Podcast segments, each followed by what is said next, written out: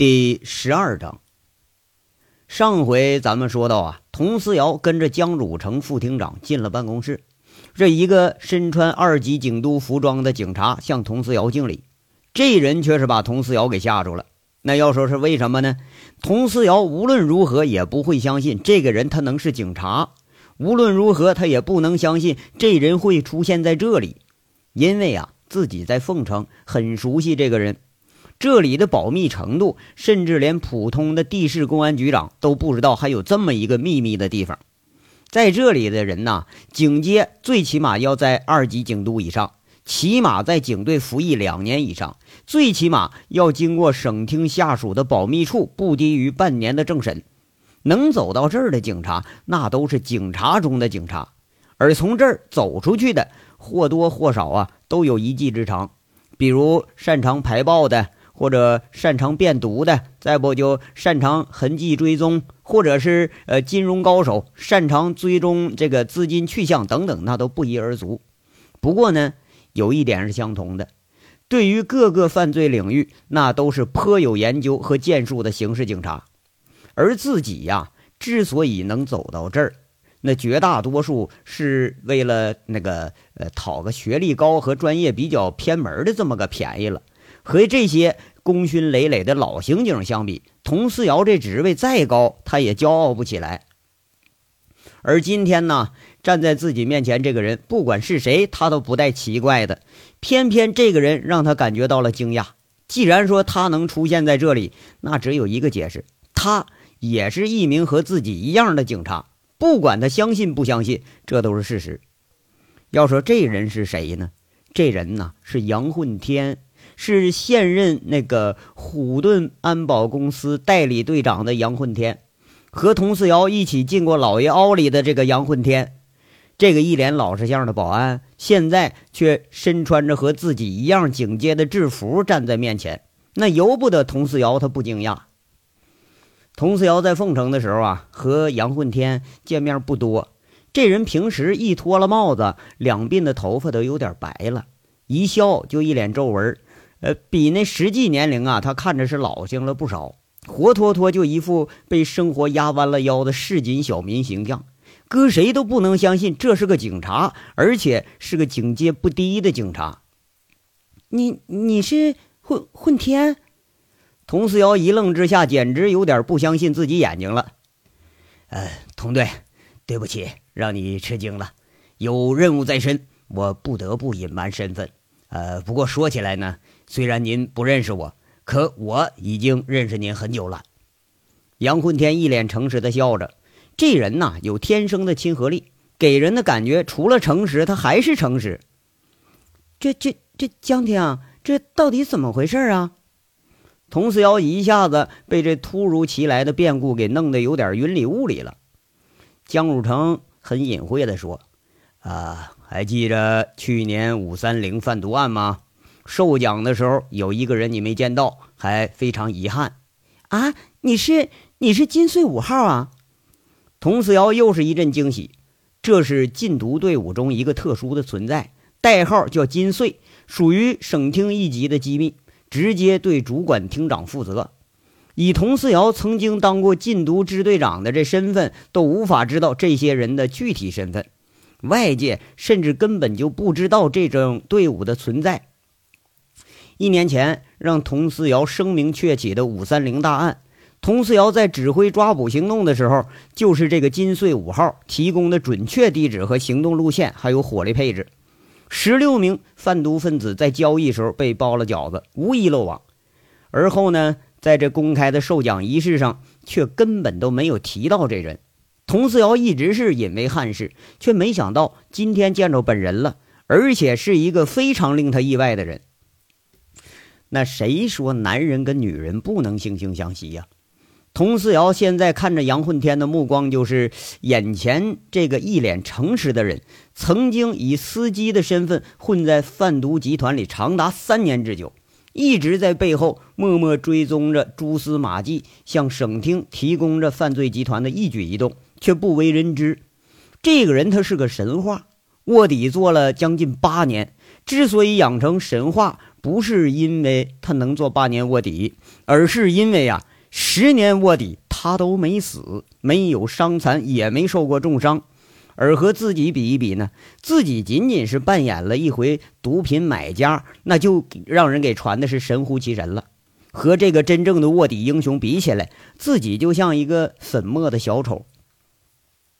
佟思瑶见了自己心目中的偶像一般呢，一个感觉崇敬。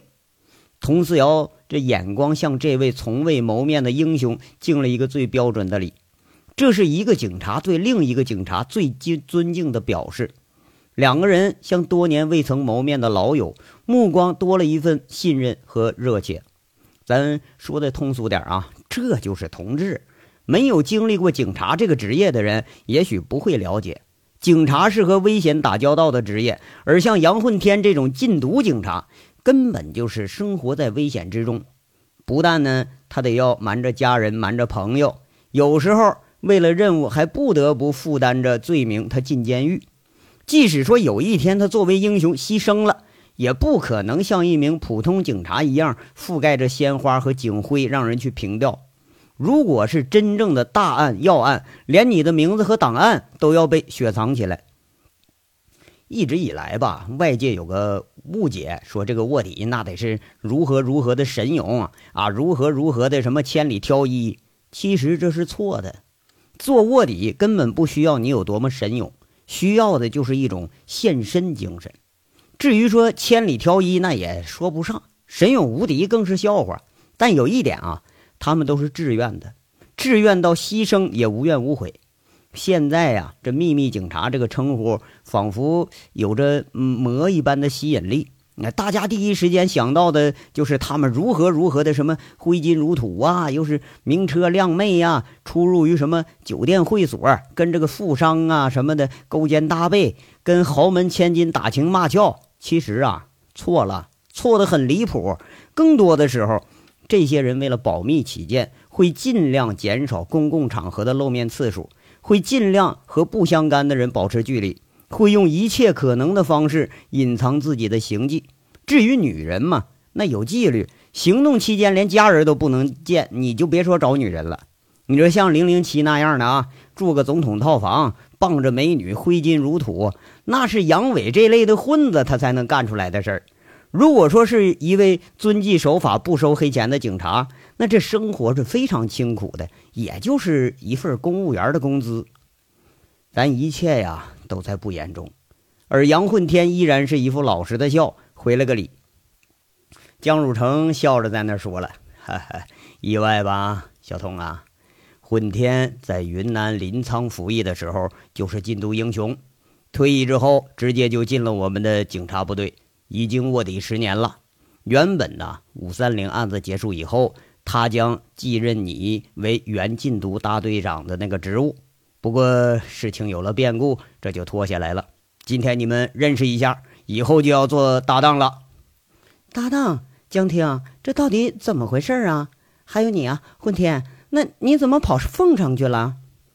佟思瑶随口一问，却是被自己的想法给吓了一跳。莫不是杨伟？要不是那个保安公司，啊，这个事儿吧，那就是今天要和你谈的事了。来呀，混天，你来介绍一下吧。江汝成在那笑着说一声：“哎，好。”杨混天示意一下，再朝一脸诧异的佟四瑶笑了笑，开口了：“佟队啊，你还记着去年抓捕了何志庆贩毒团伙吗？”“啊，记得呀。”佟四瑶点点头。那是他的成名之作，一次抓获了十六名涉毒人员，缴获摇头丸九百八十粒，四号海洛因八百克，毒资三十余万元。贩毒头目这何志庆开枪拒捕，被佟思瑶当场击毙。为此，佟思瑶得了个“神枪警花”的魂号，在省厅大院那是传得沸沸扬扬。授奖是肯定的了，不过呀，还有一个很预料不到的后果。佟思瑶家里头介绍了一个在读的研究生对象，一听这传闻，后来根本连面都没敢见，当时就吓跑了。不过呀，这么大的案子从杨混天嘴里说出来，一点也不显惊奇的味道，仿佛就是抓了个街头混混似的。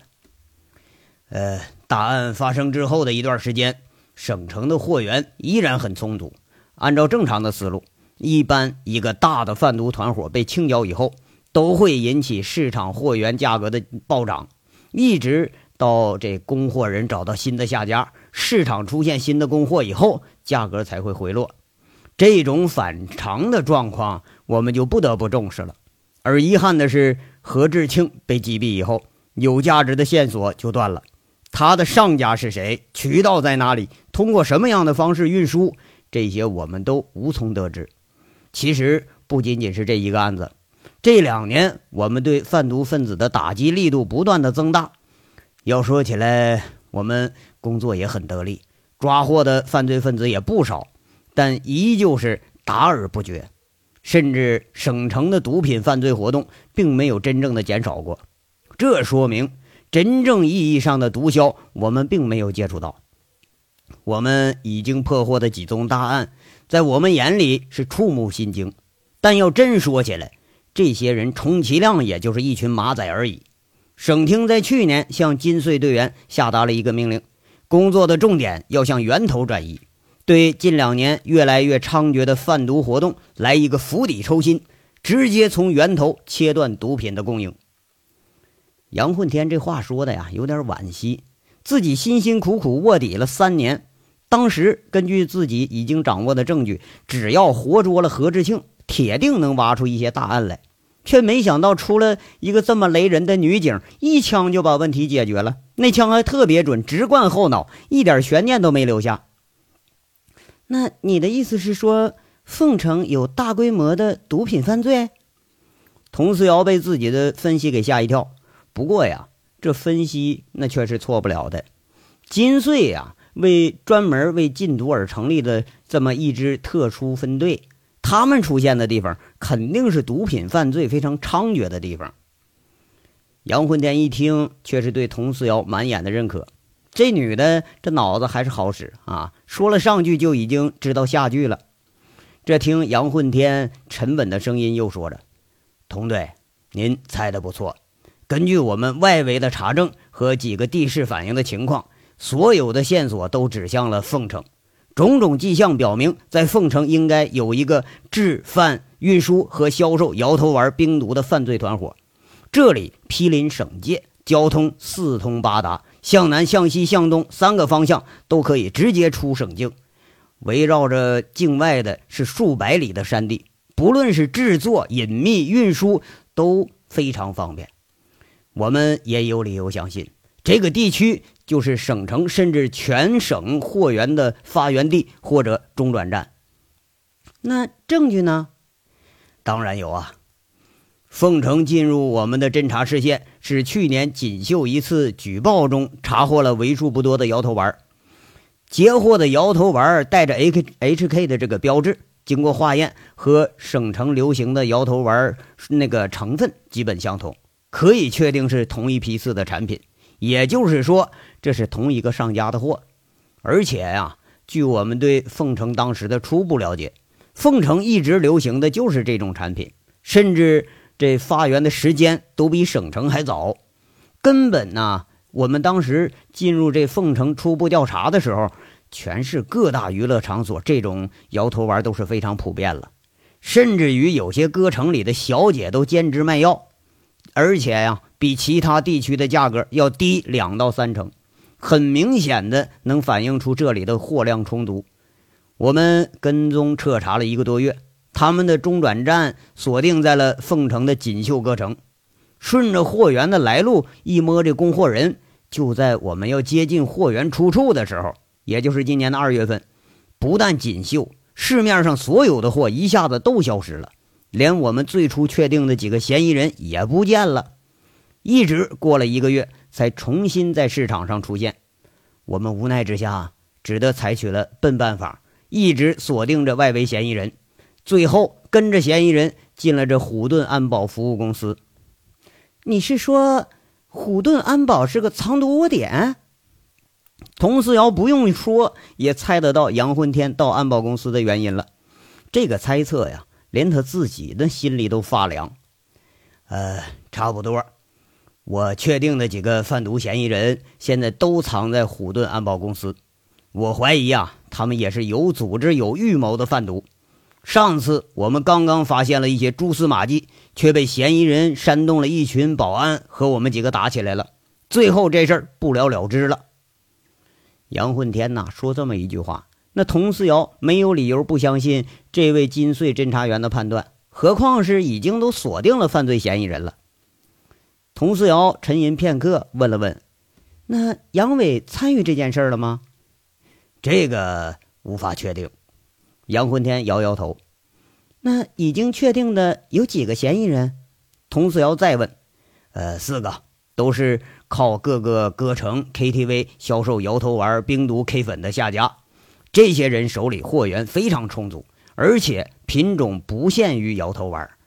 我们暗地里抓过几个吸毒的，这用药的还都不是一个种类。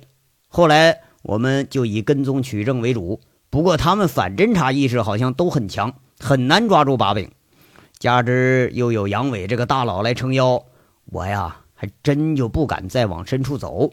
而且这伙人他很齐心，在狼山那次事件中，你也知道，他们平时的训练强度就很大，偏偏个个又是街头打架实战丰富的那个好手。上次大狼山抓人，您知道啊，一个个出手狠辣。他们在狼山口逮回来的那几个人，有三个被拍成了脑震荡，两个骨折，纯粹就是黑社会整人的方式。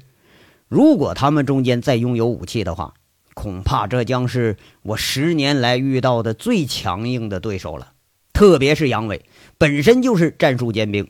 上次老爷凹的奇袭，您也在，这人的指挥能力和战术水平，我是心服口服。而且单打独斗，我们几个老兵啊。恐怕连他一个人都控制不了。杨混天这么一说，掩不住脸上的一脸忧色。你是说杨伟有可能是贩毒组织的头目？佟思瑶这就有点担心了。这杨混天说着说着就扯到杨伟身上去了。呃，有这种可能，我们不得不早做打算。杨混天思索片刻，猛地雷了这么一句。佟思瑶就觉着脑袋里头轰的一声，两眼都黑了。莫非自己喜欢上的正是自己一生最痛恨的人？莫非那个杨伟真是个贩毒分子啊？此时的脑海里掠过杨伟临昏迷时候那句话：“说佟队，如果我将来犯罪了，你会抓我吗？”佟思瑶的心一下子就抽紧了，感觉仿佛心里的血液一下被抽空了，他空荡荡的。江汝成看得出佟思瑶有些异常，征询似的问：“小童啊，你没事吧？”“啊，没事。”佟思瑶努力强装一个笑颜，示意杨混天说：“你继续说。”“啊，童队，我知道杨伟是您的救命恩人，我也很欣赏杨伟的豪气。现在呢，也仅仅是提出了怀疑而已。有时候啊，说老实话，我也不愿意怀疑他，可是没办法啊。”我们这行在事情没有定性之前，谁都不会相信，请您原谅。况且根据我们的侦查，也不得不怀疑这个人。这杨混天说话的态度是非常的诚恳。佟思瑶抱着最后一丝希望问了一句：“那么，现在你现在的怀疑有证据吗？”“呃，实物的没有，但如果按照我们客观的分析，这人应该有很大的嫌疑。”杨混天的话又是在佟思瑶的心里头狠狠敲了一下。就听杨混天说了：“我呀，追踪毒贩是一个是追货，一个是追钱。这个虎盾安保公司成立至今已经三个月了吧？三个月光保安的工资一共发放了将近三十万，场地设施伙食差不多也有二十万。据我们外围查证，基金会没有向凤城安保拨付任何款项。”也就是说，这钱全部都是杨伟自己掏的腰包。你综合杨伟平时的表现，他像是一个能随随便便就拿出几十万的人吗？入主安保公司以后，他就是一个保安，收入也就能维持到温饱的水平。我回他和他接触以后呢，这人生活很清苦，也很简单，大部分时间是和保安们同吃同住，喝酒就三块钱一瓶的二锅头，抽烟就是五块钱的红河。穿衣服呢，经常就穿个作训服，根本没有一丝一毫大佬的派头。可越是这样，我越怀疑他。据保安们说，杨伟为了给兄弟王成虎开饭店，投资了小十万，而且据说还拿出了几十万的份子钱。谁要干生意，他无条件支持谁。即使啊，我不怀疑他的人品，我也得怀疑他这钱的来路了。光凭这些资金提出这个怀疑，是不是早了点啊？佟思瑶提出了自己的疑问，他心里头是惊得很呐。要说杨伟顺钱这本事，他是知道，而且某种程度上说呢，现在他跟杨伟还是同谋啊。当然，不光是这些，资金仅仅是一个方面。杨伟的行踪和案发的时间相吻合，他离开凤城过一段时间。那段时间正好是毒品和几个嫌疑人全部消失的时间，而现在呢，他手下几个最得力的助手卜离、武立民，就是贩卖摇头丸等毒品的具体执行人。这些人都尊称杨伟为大哥，杨伟在这群人里头威信那是不需要质疑的。我们跟踪过卜离和武立民几回，已经拍下了他交易的照片。不过，根据这些人的量来看呢，也是个下家。真正的幕后策划人现在仍然是没有浮出水面，而且啊，就杨伟对这帮保安处处维护、处处包庇的情况来看，杨伟不可能不知道他们贩毒的事实，应该和这事儿他脱不了关系。表面上看，杨伟这个人很混、很简单，有时候看着很傻，但你把平时的表现和狼山那次事儿一对比，你就会。觉着他不简单了，这人他是精英中的精英。我们暗地里查过他的底，在凤城两年时间，先后被派出所拘留、拘役过七次。以他的身手，你别说几个片警，就把我们几个金穗都放进去，那也未必困得住他。如果呀，这话说到这儿，那问题就来了：杨伟为什么会心甘情愿的老老实实进派出所呢？那说不好听点现在。被地方派出所拘留，花个三千五千，基本就能解决问题。杨伟几十万都拿得出来，他能没这个钱？而且两年七次被拘的这个行为里头，没有一次逃匿，哎，没有拒捕，也没有袭警。我们查访了和他打过交道的警察，在警察眼里，这就是一个歌城混饭的小混混，而且见了警察很乖的小混混，很懂事儿的一个小混混。这事儿他就让我百思不得其解了。如果杨伟不是脑子有问题，那就是在隐藏更大的罪恶。他这种行为也符合一些职业犯罪嫌疑人的行为特征：以小罪掩大罪，把自己隐藏在警察眼皮底下。以我十几年的经验，这种人如果真刻意隐藏的话，那他应该就是一个巨奸大恶、真正的幕后黑手。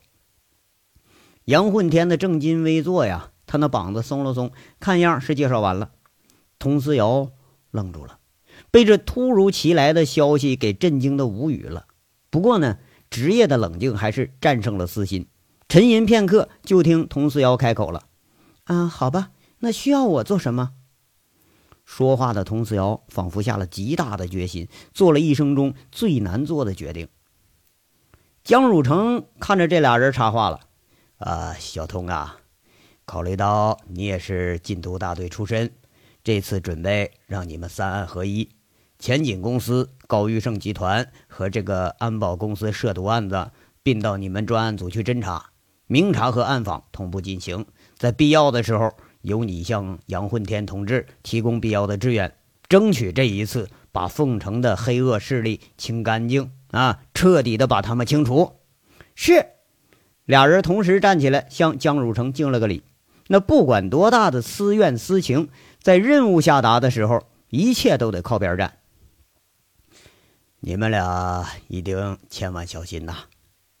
江汝成脸上掠过了一抹忧色，摆摆手，让俩人坐下，继续说着：“如果这个杨伟是我们的对手的话，他应该是三个团伙里最难对付的一个。”佟思瑶和杨混天俩人是面面相觑，互相看了看，征询似的看着江汝成，等待着下文。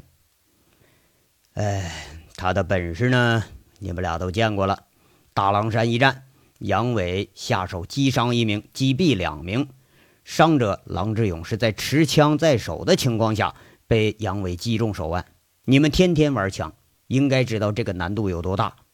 击毙程安国是在小童被治的情况下直中眉心，击毙于右成是在重伤之后奋起发难，从背后击中要害。公安部 B 级要犯马红兵被他一根捆马绳就给交代了。你们回忆一下啊，从进村救人、放火、断无线信号、枪声传讯，直到把一群嫌疑人全部缉拿归案。好像是一个很完整的行动方案，处理紧急事件能处理到这个份上，不简单呐！哎，这个人呐，他要是警察就好了。江汝成摇摇头，他有点惋惜。佟思瑶看着江汝成，小心翼翼地问一句：“江婷，这事儿五局知道吗？”“呃，知道。混天进安保公司就是他安排的。”“知道。”童思瑶一听这话，当时吓一跳。啊，那个童队，我们当时没法接近安保公司，就通过江副厅长给五局打了个招呼。不过呢，是以照顾几个退役老兵的借口安排的，他不知道我们真实的身份。哎，吴铁军倒也是有眼光，前两天还打报告了，想通过转业安置的方式，把混田的工作问题给解决了。居然想让省厅的警督去他手下当片警去，江汝成笑着说着，这话说的呀，佟思瑶和杨混天俩人都笑了。江婷，我担心武局长知道我们暗地调查这个事儿会有什么想法，毕竟杨伟是他的老部下。佟思瑶提出一个问题：呃，这样吧，如果你们查实了，有了确凿的证据，我来跟他说。几年前是吴铁军亲手把他送进了监狱。